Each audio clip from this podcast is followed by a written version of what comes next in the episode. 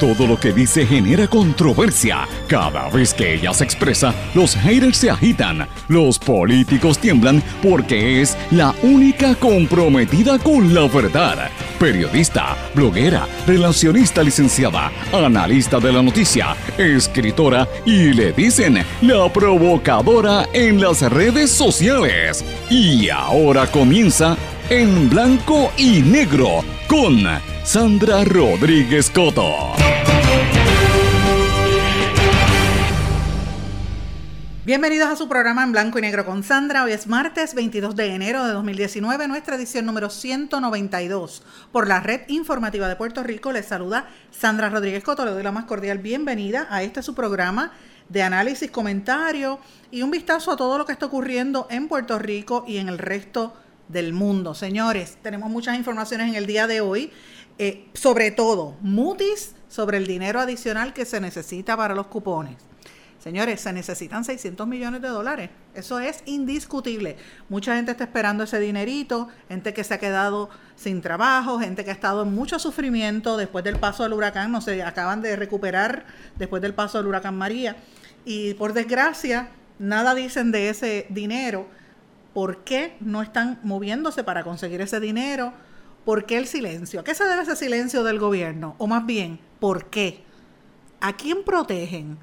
¿O es que no se quieren calentar? Esas son preguntas que estamos planteando para que usted se las haga y usted se las haga también a su, a su legislador o a su alcalde. ¿Por qué no quieren hablar del tema? Nosotros ayer discutimos ampliamente, de hecho se unió a la discusión doña Miriam Ramírez de Ferrer, ustedes recordarán, analizando el por qué ese dinero eh, no se está utilizando adecuadamente, los fondos del PAN que son para subsidiar a los agricultores de los Estados Unidos, se están utilizando para el subsidio de otros sectores. Así que vamos a ver qué es lo que está ocurriendo ahí. Eh, mientras tanto, la Junta de Control Fiscal quiere recortar a la Comisión Estatal de Elecciones. La comisión se defiende. Otro que se defendió también fue el alcalde de Isabela, Charlie Delgado. Vamos a tener todas esas informaciones en el día de hoy. A nivel internacional hablamos del tema de la desigualdad, los retadores demócratas que siguen saliendo para enfrentar a Trump y otra serie de noticias importantes, pero ciertamente el tema de la seguridad, de la cumbre de seguridad y todo lo que va a estar aconteciendo en el día de hoy son temas de los que vamos a estar hablando eh, durante el programa de hoy, amigos. Eh, no sin antes decirles que he estado mirando las sátiras de, los grupos estos. Eh, hay una página, que no lo ha visto, en YouTube, que se llama Tripleta o, De la Nada, ¿verdad? Eso lo hace una caricaturista muy mordaz, eh, bien graciosa ella, se llama a veces, a, veces se va bien fuerte, ¿verdad? Pero obviamente todo el mundo que, que hace sátira, la verdadera sátira, tiende a ser así, tiende a ser espinosa, tiende a ser mordaz. Ella acaba de tirar un vídeo, lo saca cada, cada cierto tiempo, que le llamó gobierno chimuelo. Y obviamente tuve que ir a mirarlo porque es que esto del chimuelo a mí me recuerda el video este del niño chileno que se le murió el pajarito, que fue graciosísimo. Y el perro se lo, cuando lo está enterrando, el perro lo saca. Pues ella busque eso, el gobierno chimuelo en YouTube y usted se va a estar, eh, si es opositor se va a reír, si es estadista se va a molestar pero ciertamente es muy mordaz la sátira y a mí me parece que es interesante, es importante que se dé la sátira en Puerto Rico porque de, de eso que estamos hablando, de la libertad de expresión y que la gente pueda llegar a sus propias conclusiones. Pero bueno, señores, hablando del gobierno chimuelo, vamos a hablar de esto.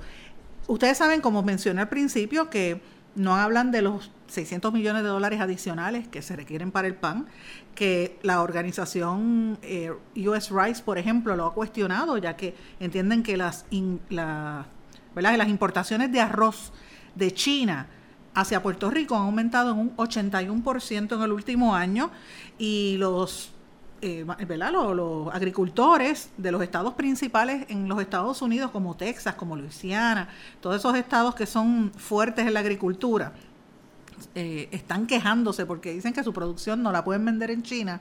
Sin embargo, el dinero que, que es para su subsidio está utilizándose para el subsidio de otros países, incluyendo al propio China. Así que eh, esto es un tema bastante serio, no he visto ninguna reacción oficial del gobierno y eso lo que da es mucha preocupación y deja mucho que pensar, abre un espacio ahí para la especulación, porque evidentemente si el gobierno no quiere contestar, por algo debe ser. La única que contestó algo fue la secretaria de la familia que reapareció, que ustedes saben que eh, hay algunos secretarios de este gabinete que nunca aparecen, uno no sabe ni, ni siquiera cómo es que están en el puesto, porque uno nunca los ve. Una de ellas es la secretaria Glorimar Andújar, a quien yo antes le decía la secretaria ausente, de momento apareció. Yo decía ausente porque durante el paso del huracán María ya no existía, tan sencillo como eso, ya nunca dio cara. Eh, y, y el que lo diga, que venga y se atreva a decírmelo de frente, porque ya nunca dio cara en esos primeros meses y esas primeras semanas de tanta urgencia en el después del paso del huracán. Pues ella reapareció ahora diciendo que ya recibieron los fondos del programa de asistencia nutricional que van a pagar en febrero. Pero se mantiene a la expectativa de que el próximo mes le informen qué va a suceder con los pagos del mes de marzo, si es que para ese entonces todavía continúa el cierre parcial del gobierno federal. Ella dice que ya tienen el dinero, que el gobierno federal le dijo que, les iba a llegar y que los beneficiarios van a recibir conforme a, están acostumbrados a esos pagos los días 4 de febrero. Hace varios días ustedes saben que surgieron dudas con lo que iba a pasar específicamente en el pago del mes de febrero y esto pues también lo trajo a colación aquel vídeo de la señora que se molestó en la oficina de los cupones, ustedes recordarán, lo discutimos aquí en este espacio.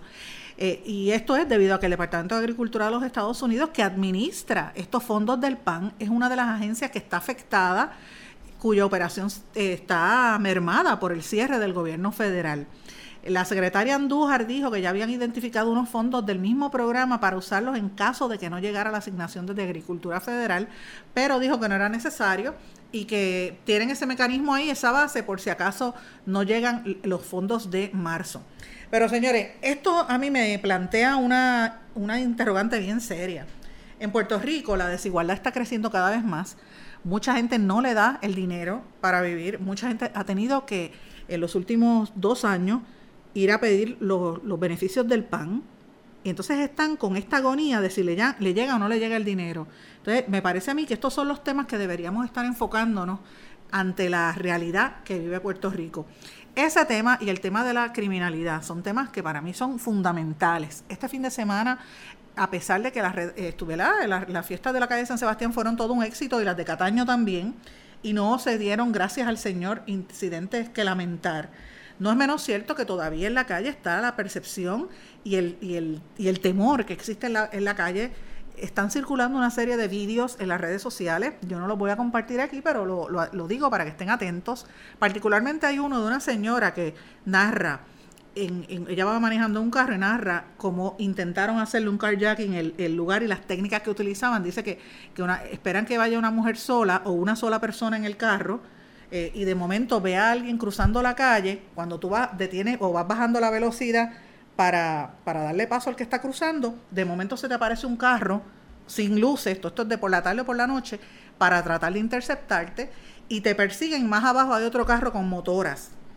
Eh, y ella dice que logró escaparse y que no es la primera vez que este tipo de cosas sucede. Y yo traigo esta colación porque obviamente ustedes saben que el gobernador ha anunciado que para el día de hoy se va a estar llevando a cabo eh, parte de lo que él prometió en el programa de gobierno, el plan para Puerto Rico, porque no, eh, perdóneme, el que diga que esto es por la crisis que está, eh, pues no está diciendo la verdad completa. La verdad completa es que en el plan de gobierno, en el, en el plan de, que prometió el gobierno eh, actual, incluía la celebración de unas cumbres de seguridad. Así que la están haciendo ahora, la, cumbre de criminalidad.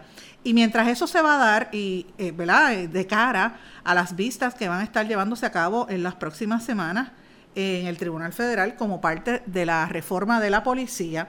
Los gremios, siete gremios de la policía denuncian un intento de mordaza por parte del negociado. Eh, ellos entienden que se les está tratando de imponer una mordaza a los que eh, denuncian que en Puerto Rico hay una crisis de seguridad. Eh, la, el cuerpo eh, organiza, el cuerpo organizado de la policía, COPI, el Sindicato de Policías Puertorriqueños, SPP, la Asociación de Policías APO, el Frente Unido de Policías Organizados, la FUPO, el Concilio Nacional de Policías, CONAPOL, la Asociación de Seguridad, Policías y Ramas Anexas, ASPRA, y la Organización Bonafide de Empleados Civiles Organizados, ECO, todas estas organizaciones que representan a distintos eh, policías y gremios y empleados del negociado de la policía, alegan que están siendo víctimas de intentos de la, eh, de la inmoral mordaza al referirse a que al menos tres de ellos son investigados administrativamente por expresiones públicas criticando al liderazgo del negociado y al gobierno por los problemas que enfrentan los policías.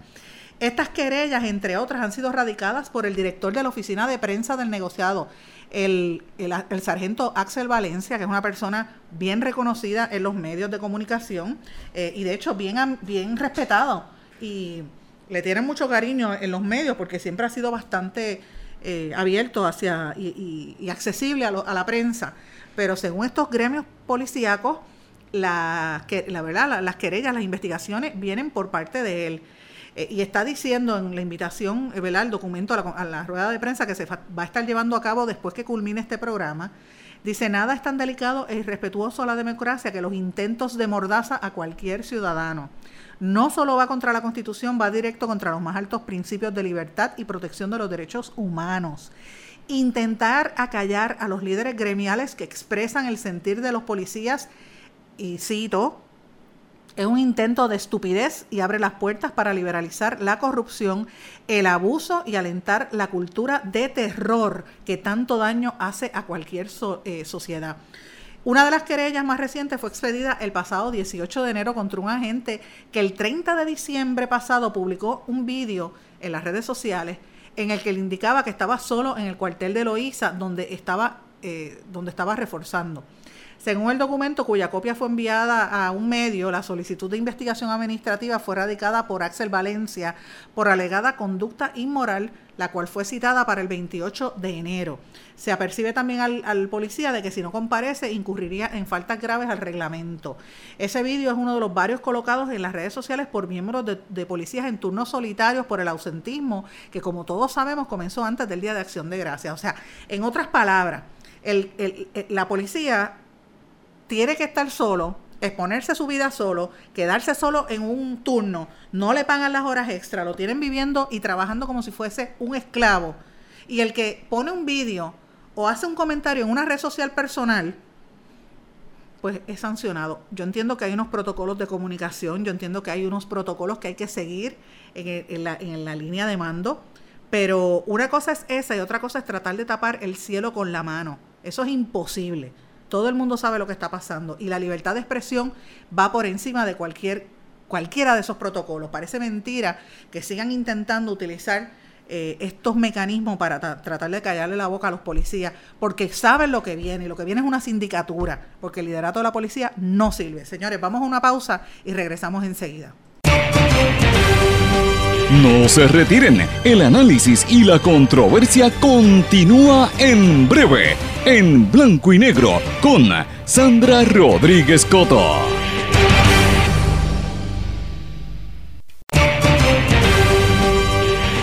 Y ya regresamos con el programa de la verdad, en blanco y negro, con Sandra Rodríguez Coto.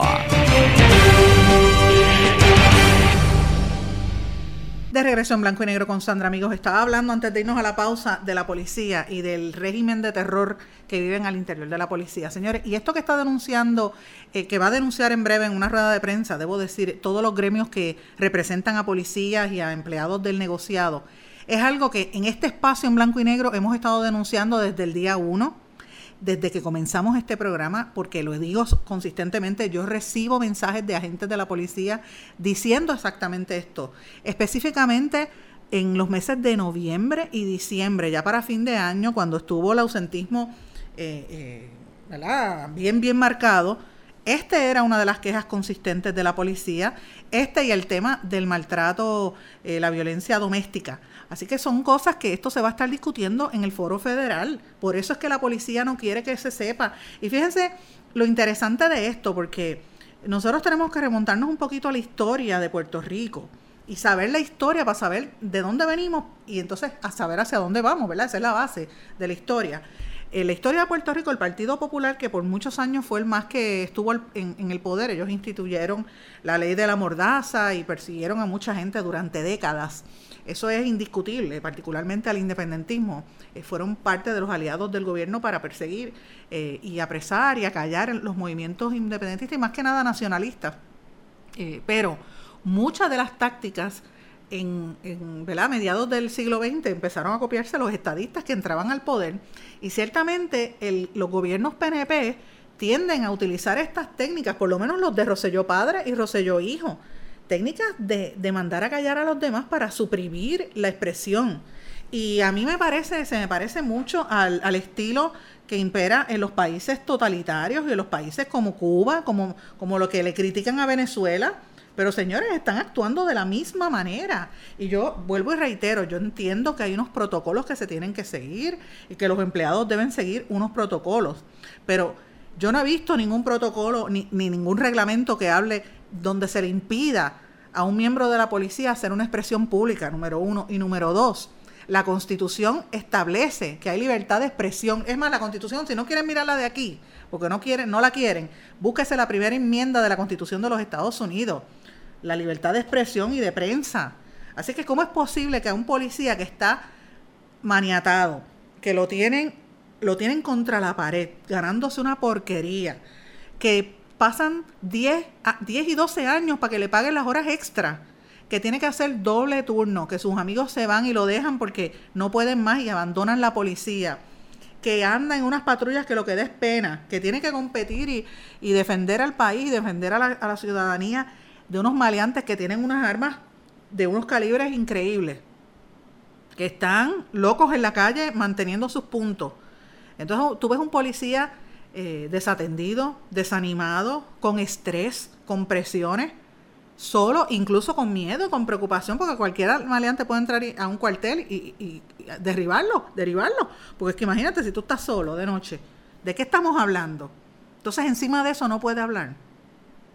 Eso está mal, eso está muy mal. Y el que venga a aplaudir eso, pues eh, eh, llora ante los ojos de Dios. Yo no sé por qué los, legisladores, en vez de estar perdiendo tiempo en politiquerías, no, no le meten mano a estos temas. Esperemos que esto sea uno de los temas que van a estar hablando hoy en la cumbre de seguridad y yo sé que eso es algo de lo que se va a estar trabajando en el Tribunal Federal porque me consta que ese es un tema que están mirando bien de cerca, eh, según eh, las conversaciones que he tenido con el monitor federal Arnaldo Claudio.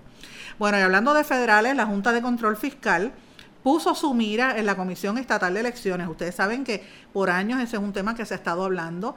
Eh, ya la Junta ha estado diciendo las cosas que quieren reducir o que quieren eliminar. Una es el WIPR. Y fíjense que yo he sido bien parca en las expresiones sobre WIPR. Estoy trabajando una investigación de este tema, lo voy a, lo voy a anticipar por aquí. Y lo digo porque ustedes saben que yo por años en mi blog en blanco y negro con Sandra llevo años haciendo análisis de los medios y publicando cosas que los mismos medios no permiten que se publiquen o no quieren que salga de cómo es el negocio de los medios. WIPR es un tema que he estado trabajando a través del tiempo, pero he querido dejar unos cuantos días en lo que se cocina un poquito la información y lo voy a dejar saber por estos, por estos micrófonos antes de que salga publicado o a la par que salga publicado en el blog. Es una información contundente que estoy trabajando con, eh, con el tema de WIPR.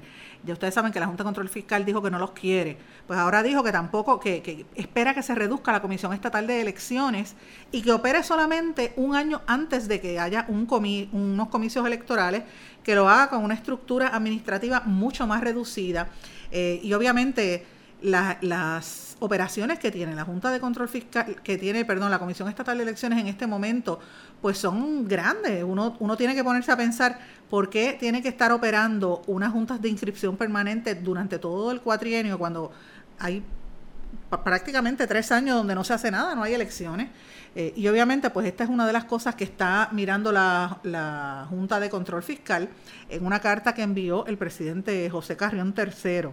Eh, la, Comisión Estatal de Elecciones tiene 700 empleados, pero ni siquiera, según la carta, le provee a los residentes de Puerto Rico la capacidad de usar la tecnología para inscribirse en línea o renovar sus tarjetas electorales en línea como otros estados y condados. O sea, eh, parte de la estructura de la comisión es precisamente para eso. Así que me parece que es interesante. Eh, la primera carta de este tipo, como dije, se le envió a la Comisión Estatal, al gobierno y a la Corporación de, de, Puerto Rico para la Difusión Pública.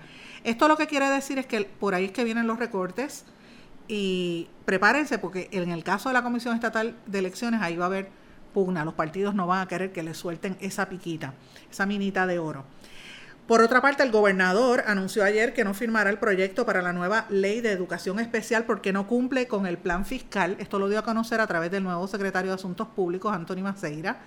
Dijo que este proyecto que buscaba crear la ley de educación eh, de los niños con discapacidades en Puerto Rico y elevaría el mecanismo de remedio provisional a un rango constitucional atendiendo las preocupaciones de los padres, como había adelantado el amigo Eliezer Ramos, quien es el secretario de Educación Especial Auxiliar. Y digo amigo porque lo conozco y he estado compartiendo con él en algunas actividades de eh, la comunidad sorda y sé que él tenía mucho interés en, atender el tema de los niños con algún tipo de impedimento, pero tengo que decir que ese proyecto de ley desde que se radicó tenía muchos, muchísimos problemas. Los padres estábamos en contra de ese proyecto de ley porque para empezar utilizaba unas palabras fuera de moda y fuera que ni siquiera se utilizan. Niños con discapacidades. A ver, e, es una eh, es un una terminología que ni siquiera se está utilizando a nivel internacional y está, es, como un retroceso, ¿verdad? De este tipo de cosas. Pero eh, me parece que interesante, es interesante que, no se firmara porque tenía muchísima oposición con el tema. Obviamente, entre las cosas que, que proponía era eh, aumentar la capacitación para las evaluaciones de niños a un costo de 9 millones de dólares al año y creaba unas oficinas regionales de educación especial nuevas a un costo de 1.5 millones y un campamento de verano que tenía un impacto de 3.7 millones. Eh, y obviamente, pues según el, según el eh, secretario de Asuntos Públicos, Roselló no firmó porque obviamente eh, podría firmar la ley, pero la Junta de Control Fiscal se la, no se la iba a aprobar.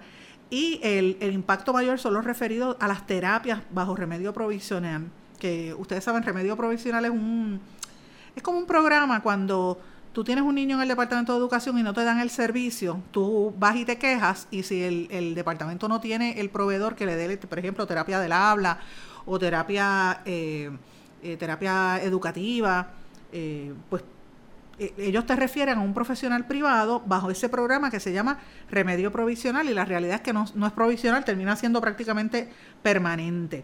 y obviamente ellos lo que quieren es acortar los términos de las evaluaciones, porque a veces tú puedes estar un año o más esperando que te hagan un, remedio. Le voy a confesar algo. Yo tengo a mi nena cuando empezó en educación especial, mi nena ya está, ahora sale, 16 años, hace varios años que yo dejé de llevarla a educación especial porque me harté de, la burocracia. Pero yo le puedo decir lo que se sufre yendo a esas oficinas. Yo, yo me bebía las lágrimas cuando salía de una oficina de esas de, de remedio, de remedio provisional del Departamento de Educación, porque atienden a los niños como si fuesen eh, una cosa terrible, ni seres humanos, vamos a ponerlo de esta manera. Eso ha ido cambiando, ha ido mejorando, pero ciertamente es bien terrible y yo conozco gente que está años esperando que le den una evaluación, así que habrá que ver qué va a pasar ahora. Una noticia también importante, piden unir fuerzas contra la política de Trump. El Partido Popular y el Partido Independentista se unieron, eh, abogan por endurecer las respuestas a las amenazas del presidente de los Estados Unidos. Eh, mientras Rosselló le está pidiendo una reunión a la Casa Blanca, la oposición dice que lo que tienen que es eh, ser más agresivos, no ser sumisos. Lo mismo dijo también Luis Vega Ramos del Partido Popular Democrático.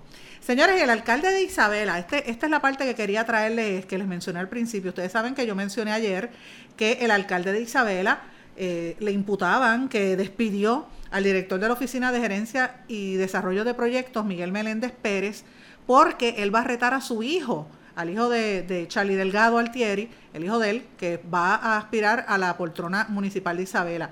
Escuchemos las declaraciones del alcalde de Isabela defendiéndose de estas imputaciones. eso es totalmente incorrecto, eh, es falso que esta persona esté alegando de su despido responde a un asunto político, responde a un asunto de confianza. Esta es una persona que está en el servicio de confianza en el municipio, es decir, yo lo invité para que fuese parte de mi equipo de trabajo en una posición de confianza y esa confianza ha sido violentada toda vez que esta persona ha hecho tres cosas principales para perder esa confianza. En primer lugar, ha estado confrontándose con otros compañeros de labores en el municipio que al igual que él son directores de dependencia y ha tenido también confrontaciones con empleados regulares del municipio.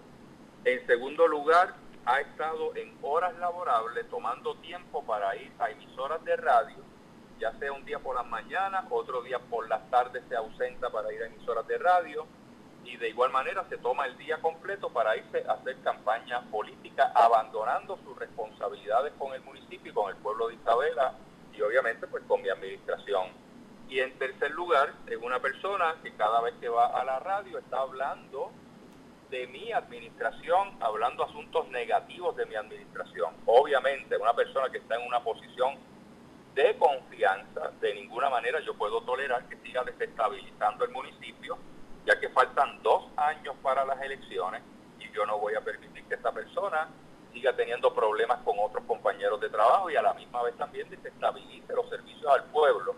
Y peor aún, en horas laborables esté haciendo campaña política y hablando en contra de mi administración. Esas fueron las declaraciones del alcalde de Isabela, Charlie Delgado. Obviamente, cuando el río suena es porque agua trae. Señores, vamos a una pausa y regresamos enseguida. No se retiren, el análisis y la controversia continúa en breve, en blanco y negro, con Sandra Rodríguez Coto.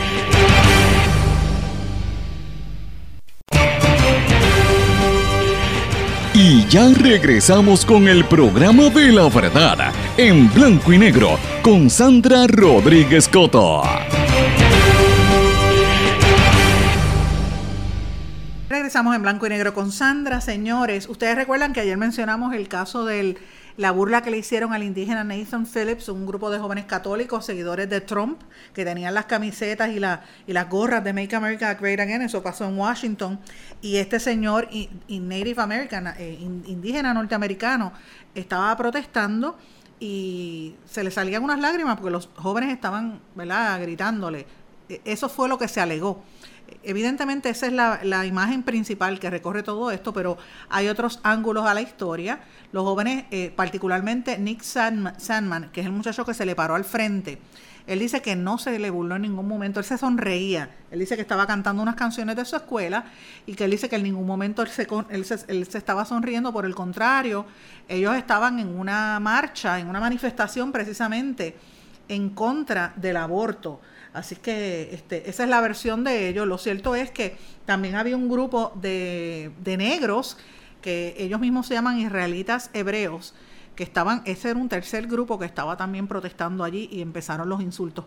Realmente lo que, lo que esto demuestra, señores, es que en Estados Unidos la mecha está a punto de, prenderse.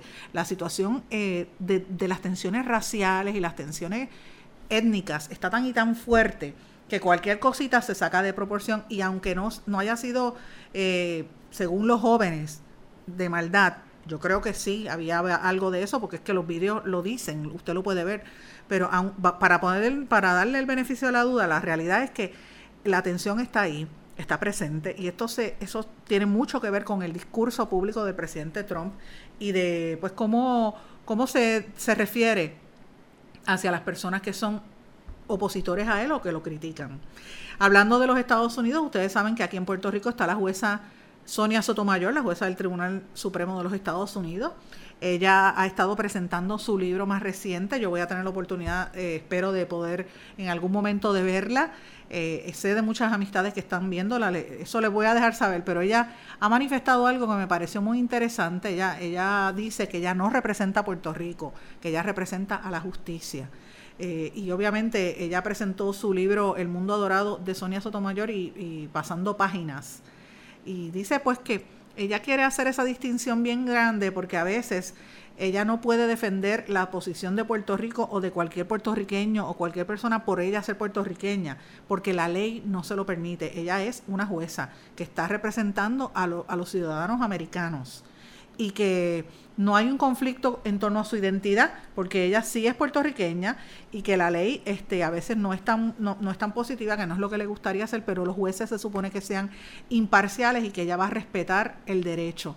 Recordemos que ella había sido nombrada por el juez, por el, por el expresidente Barack Obama, y ella es una de los jueces liberales que componen este tribunal. Ella es, eh, ella dice que ella es americana, nacida en Nueva York, criada y educada ahí, pero que es eh, que su corazón es puertorriqueño porque eso se lo dio su familia. Así que esta es una dicotomía del puertorriqueño que se va en segunda y tercera generación, que deja de ser un poco lo que es, ¿verdad? Siempre va a sentir su corazón y su, y su espíritu cercano a, a la raíz de su etnia, de su cultura, pero ciertamente ella es americana. Y eso es parte de las discusiones que se tienen que hablar cuando hablemos del tema del estatus, señores, porque eh, uno no va a dejar nunca su cultura, uno no va a dejar de ser puertorriqueño a menos que no quiera hacerlo, como muchos puertorriqueños que están por allá reniegan que son y tan pronto cogen un avión lo que hacen es hablar pestes de Puerto Rico y, que, y que todo aquí está mal y que todo es feo. Sí, nosotros tenemos problemas, pero problemas hay en todas partes, señores. Hay un grupo de gente que se dedica a eso, hay otros que no, hay otros como un Lin Manuel Miranda que, se desvive por ayudar a Puerto Rico y por generar también sus intereses políticos, que son muchos aquí también. Eh, y otros, en su inmensa mayoría, como la jueza Sonia Sotomayor, que tiene esa dicotomía. Ella representa a los Estados Unidos. Así que me parece que ella fue muy, muy educada y muy, muy correcta en las declaraciones que hizo sobre este tema. Pero señores, quiero hablar de un tema que a mí me ha estado tocando el corazón yo no sé si ustedes han tenido la oportunidad de estar viendo lo que ha estado aconteciendo en estos días.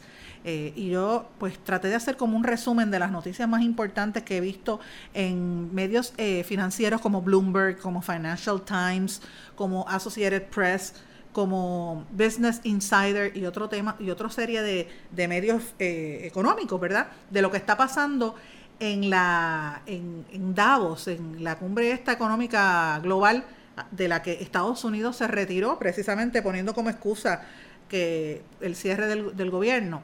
Pero una de las cosas más importantes que ellos dicen es que los multimillonarios, los billonarios del mundo han crecido en su fortuna de 3.4 trillones en el 2009 a 8.9 trillones en el 2017 y 3.8 billones de personas, 3.800 millones de, seres humanos, representan la gente más pobre del mundo. Y ha seguido, y, su, ¿verdad? Sigue eh, su poquito dinero, su poquito ingreso sigue bajando a un ritmo de 11% el año pasado. ¿Qué te quiere decir esto? Estas estadísticas, ¿verdad? Que, que presenta Bloomberg, por ejemplo que la desigualdad sigue creciendo, los ricos siguen creciendo su fortuna y los pobres son cada día más pobres. Los ricos aumentaron por 2.500 millones diarios su fortuna. Creció casi un 12% en el, en el año 2018 a un ritmo de 2.500 millones de dólares por día, mientras que la riqueza de la mitad más pobre de la población mundial, o sea, estamos hablando de 3.800 personas, se redujo un 11% según ese estudio. El documento titulado Bienestar Público o Beneficio Privado fue presentado un día antes de que comenzara este foro económico mundial en Davos, Suiza, y muestra cómo la brecha pone en peligro la lucha entre la pobreza, perjudica las economías y alimenta la indignación en todo el mundo. Eh, obviamente no, no, los pobres cada día menos servicios, más, difícil se les hace acceder a la educación, a la, a la salud, incluso a los derechos humanos, porque cada día los ricos son más ricos, los pobres son más pobres. Por eso es que una noticia como el divorcio de, este, Jeff Bezos llama tanto la atención porque, imagínate, una fortuna de casi 140 mil millones de dólares, una cosa bárbara. El informe explica que el 1% de los más ricos, si pagaran 0.5% más en impuestos, 0.5%, o sea, 0.5%, podría recaudarse más dinero del necesario para darle escuelas a 262 millones de niñas y niños que ahora mismo no tienen acceso. Miren, miren esto. O sea, si una persona rica paga un poquitito más en impuestos, casi 300 millones de niños pudiesen ir a la escuela y se le podría dar salud asistencia médica a casi 3.3 millones de personas en el mundo. En países como Brasil, el 10% más pobre de la población dedica el pago del impuesto, o sea, los más pobres, el 10% de los más pobres pagan más que el 10% de los ricos. En América Latina y el Caribe aumentó la riqueza de los billonarios. La pobreza extrema continuó creciendo y alcanzó su nivel más alto desde el 2008, afectando en América Latina y el Caribe a 62 millones de personas que suponen un 10.2% de la población.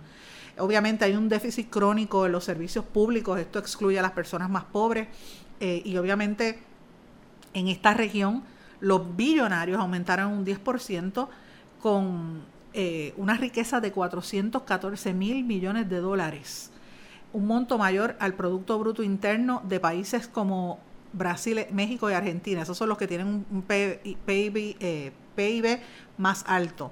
Así es que eh, es una cosa increíble. Ellos pagan 4.8% sobre impuestos sobre la renta cuando deberían estar pagando un 28%, pero no.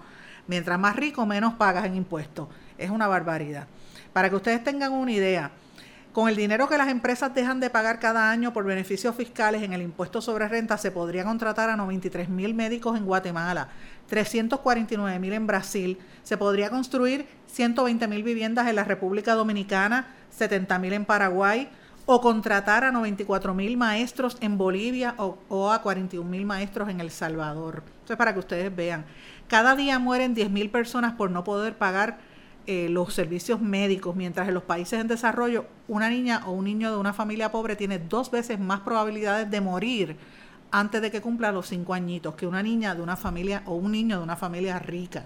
La reducción fiscal beneficia sobre todo a los hombres que poseen un 50% más de riqueza que las mujeres a nivel global y controlan más del 86% de las grandes empresas. Yo traigo esto a colación porque ustedes dirán, ay, bueno, Sandra, estás soñando mucho, estás diciendo cosas. Yo recuerdo la canción de John Lennon, Imagine, Imagine All the People. Eh, tú sabes, no es una utopía, señores, pero la desigualdad está cada día peor, está creciendo mucho más. Es una realidad que el mundo se está dividiendo, se está polarizando y nosotros en Puerto Rico estamos viviendo esa situación ahora más que nunca. Vamos a ver donde los pobres vamos a ser más pobres, los clase media vamos a desaparecer y los ricos cada día van a ser menos, van a ser más poderosos, menos personas, porque muchos se van a ir de aquí también, es la realidad. Pero los que se queden van a tener más poder. Así que eh, nosotros tenemos que, luchar por, lograr unos mayores accesos y eso se logra mediante la educación. Si usted se educa o tiene un pueblo educado, usted sabe a qué atenerse, usted sabe que puede echar hacia adelante.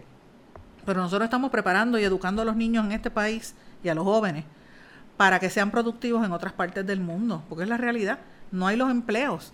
Estamos hechos un país de viejos, a veces dicen un gueto de viejos porque va a ser un país extremadamente pobre de viejos y de personas que estén prácticamente, eh, ¿sabes?, sin acceso a la realidad. Entonces, nosotros estamos, con, ¿cuál es nuestra respuesta a esta?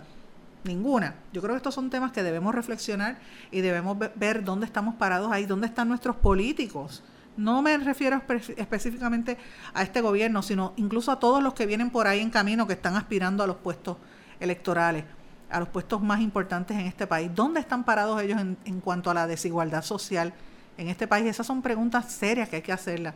Y sí es bueno uno ver al político que hace chiste o que sale en el guitarreño, pero eso de verdad le va a resolver los problemas a usted y a sus hijos en el futuro. Piénselo. Vamos a una pausa y regresemos enseguida. No se retiren, el análisis y la controversia continúa en breve, en blanco y negro, con Sandra Rodríguez Coto.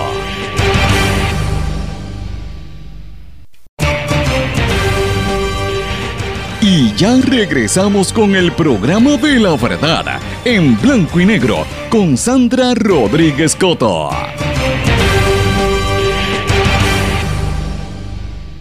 De regreso en blanco y negro con Sandra. Amigos, los, empleados del TSA, Transportation Security Administration, o sea, la gente que trabaja en los aeropuertos, han tenido una ausencia de más de 10%, reportó la agencia eh, eh, Associated Press. Esto es como parte del cierre de, del gobierno federal, que siguen ausentándose esta gente, es una cosa cada día más eh, controversial y más difícil. También investigadores de Beyond Parallel, un proyecto eh, que auspicia el, Center for Strategic and International Studies, descubrió una serie de misiles balísticos secretos en una base en Corea del Norte. Y esto, esto sale a colación a la luz pública a unas semanas antes de que se dé una nueva reunión entre el presidente de los Estados Unidos, Donald Trump y Kim Jong-un, que se supone que se reúnan ahora en febrero, no, han dicho exactamente en qué lugar va a ser, eh, pero va a ser ahora en febrero, eh, para hablar sobre las armas nucleares y de momento aparecen que tienen otros, por lo menos 19 sitios donde tienen armas nucleares. Señores, y hay una noticia que me parece sumamente interesante de todos los candidatos o aspirantes a, a las elecciones en los Estados Unidos, sobre todo los, los demócratas que tienen unos nombres allá afuera que han estado hablando muchísimo, como Michael Avenatti, por ejemplo, el abogado de Stormy Daniels, que todo el mundo dice que va a ser eh, aspirante. La senadora Kamala Harris anunció ayer eh, en Good Morning America que va a auspiciar, eh, que va a, ¿verdad? A, iba a decir correr, esa es la, la, traducción incorrecta. De hecho, hay un grupo de mujeres, Proyecto 85, que dice corramos tú sola, y esa palabra es tan mal, es un anglicismo, es, for run, running for, for a position, no es uno aspira a un cargo electivo, no uno corre por un cargo electivo, eso es un error de, de, traducción, pero ciertamente Kamala Harris anunció que está aspirando a la presidencia del, por el Partido Demócrata, la presidencia de los Estados Unidos. Y obviamente el, Partido Demócrata está teniendo una serie de, candidatos impresionantes. Todo esto va a tener unas implicaciones en el término de la, del financiamiento de las campañas, el tema de la justicia racial. Eh, porque ese es uno de los temas fundamentales que se va a estar discutiendo en las próximas elecciones por los cambios demográficos que se están dando en Estados Unidos. Y como dije, no, me, no, no estoy segura si fue ayer o fue hoy, que hay unos estados donde va a crecer la población de diferentes razas, pero los, los estados tradicionales van a tener mayoritariamente eh, poblaciones blancas. Y eso, aunque sea menos gente viviendo allí, va a tener más representación a nivel legislativa, congresional, y eso pues tiene unas implicaciones importantes. La, de, la legalización de la droga es un tema que, va a estar en estas próximas elecciones. Los derechos de los electores y más que nada, cómo destruir o cómo eh, alterar la, La, la historia el legado de la administración Trump. Esa es una de las cosas más importantes que tiene más pendientes a la gente, más que nada, eh, sobre todo a estos aspirantes a, a, los a los puestos políticos. Como le dije, son cantidad de gente. Está, Kamala, está esta señora Kamala Harris, pero también hay otra serie de personas, este, Elizabeth Warren. Hay una serie de candidatos interesantes. Y ya, por ejemplo, le voy a mencionar algunos nombres. Eh, Harris, que ya han anunciado por los demócratas, Harris, Castro, que es latino, mexicano, Julián Castro, que no habla español. Eh, y no es Julián Castro el cantante, es Julian Castro, que es el, ex, secretario de Vivienda bajo Obama. Eh, Tulsi Gabbard, que ya lo dijo en CNN, que posiblemente lo iba a anunciar. Eh, otro de apellido hispano de West Virginia, un senador, Richard Ojeda. John Delaney, que es un congresista de Maryland. Eh, también Andrew Yang, que es un eh, empresario que lo anunció en noviembre del año pasado.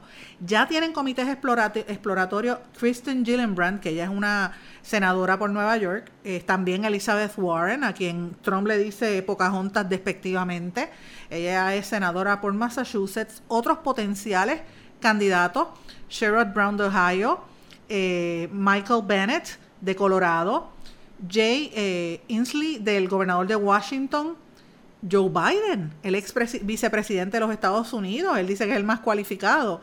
Eric eh, Swalven, el congresista de California. Gillum, Andrew Gillum, ustedes recordarán, el de Tallahassee que no ganó. Eh, Amy Klobuchar de, Minnesota. Booker, Cory Booker, que este es bastante controversial, el senador de New Jersey. Bernie Sanders, por supuesto, que siempre ha estado ahí. John Kerry también ha estado analizándolo. Michael Bloomberg, eh, han dicho varias veces que él pudiese ser un candidato. Eh, eh, Terry McLaughlin, que es el gobernador de Virginia. Garcetti, Eric Garcetti, que es el alcalde de Los Ángeles. Howard Schultz, el, anterior presidente de Starbucks. Beto O'Rourke, que este es el de Texas, el hispano. Él dice que no lo descarta. Hickenlooper, que este es el gobernador de Colorado, Merkley, que es el senador de Oregon, eh, Bullock, Steve Bullock, que es el gobernador de Montana, y Eric Holder, el antiguo fiscal general, eh, también dice que está considerándolo. En el caso particular de Michael Bloomberg, tiene el dinero para hacerlo. Él dijo que él en septiembre del año pasado en el New York Times dijo que estaría considerando que todavía no tiene una fecha definida. ¿Por qué yo traigo esto a colación? Porque son gente que ya ve que hay una posibilidad o que Trump no termine, o que Trump se vaya, o que Trump lo saquen.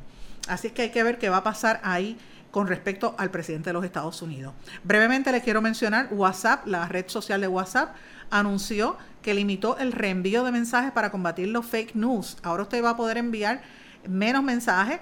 Eh, ahora eh, solamente usted podía enviar hasta 20 personas, ahora van a poner un límite de 5 mensajes por 5 personas, van a bloquear cierta gente. En República Dominicana, señores, capturan al Machete, el líder de la banda de narcotráfico más importante en Colombia. Y esto lo dieron a conocer a las autoridades ayer. Esto es importante porque viene con el tema que yo he estado cubriendo hace más de una semana, que aquí en Puerto Rico nadie lo está diciendo, señores. La violencia en Dominicana está bien fuerte, los atracos y el tema del narcotráfico también. De hecho, el arzobispo de Santiago, Monseñor Freddy Bretón Martínez, celebró una misa pidiéndole a la Virgen de la Altagracia que ilumine a las autoridades para que defiendan al pueblo de la violencia y del narcotráfico. La situación está fuera de control. Señores, pero eso no lo estamos hablando aquí. Aquí nos estamos mirando nosotros mismos como si fuera el único país donde hay problemas. En Cuba, eh, tengo que, estoy observando lo que están haciendo ellos, tengo que mencionarlo aquí, el historiador de La Habana, Eusebio Leal, yo tuve la oportunidad de conocerlo a él hace muchos años, participó del foro que están haciendo sobre el periodismo eh, con motivo de los, del aniversario de, Prensa Latina. Y él está hablando de cómo debe ser el periodismo eh, buscando la verdad y, los retos al periodismo. Y yo digo, Dios mío, ¿cómo pueden hablar de lo, del periodismo en Cuba donde no hay libertad de expresión? Y de eso podemos estar hablando un día entero. De hecho, yo la primera vez que yo fui a Cuba, en el año, eso fue en el año 1994, Dr. Chopper, Gilberto Albelo, el que viene en el programa después, era profesor en la escuela, era publicista y después fue profesor en la Escuela de Comunicación Pública. Y él fue con un grupo de estudiantes allá a, Cuba y yo me monté en ese, en ese viaje.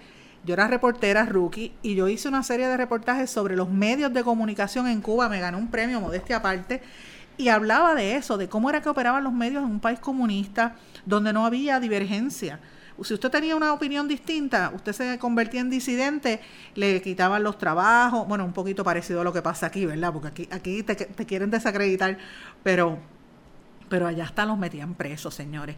Entonces, ¿de qué estamos hablando de libertad de expresión y de periodismo cuando no hay libertad real de tú decir lo que, lo que tú quieres. Mira, y ciertamente Cuba es donde menos se debe estar hablando del periodismo. Señores, en Venezuela la situación está cada día más, más caliente. El Tribunal Supremo de Justicia declaró nulos todos los actos de la Asamblea Nacional. Eh, la situación está cada día más, más, más terrible allí. Hace, ah, están diciendo que ha habido, ustedes saben que la, la Asamblea ha dicho que Nicolás Maduro usurpó la presidencia Así que Guaidó dice que el Parlamento venezolano se mantiene muy firme en, sus posiciones, así que estamos viendo un enfrentamiento bien serio de los opositores que se reagrupan en una ruta con la que buscan sacar a Maduro del poder. Eh, y mientras tanto, sublevan, está la, la, violencia está en las calles y la policía enfrentándose con los ciudadanos. En, en Ecuador, el presidente ecuatoriano, Lenín Moreno, lanzó una advertencia a los migrantes venezolanos tras el asesinato de una mujer embarazada a manos de su expareja. Dice, le hemos abierto las puertas, pero no vamos a sacrificar la seguridad de nadie, porque obviamente más de un millón de venezolanos han pasado por Ecuador, muchos en rumbo a Perú. Gente que está huyendo de lo que ocurre en Venezuela. Estos son los problemas de la inmigración que a veces no estamos mirando en Puerto Rico. En México la explosión continúa, sobre 50 heridos se debaten entre la vida y la muerte como consecuencia de la, eh, de la explosión aquella donde ya llevan 89 muertos eh, eh, por la toma clandestina de gasolina, una tragedia bien terrible. Los asesinatos en México también alcanzaron una cifra récord por segundo año consecutivo a 33.341 víctimas en el 2018, 15.5% más que en otros años. Señores, vamos a estar hablando de estos temas.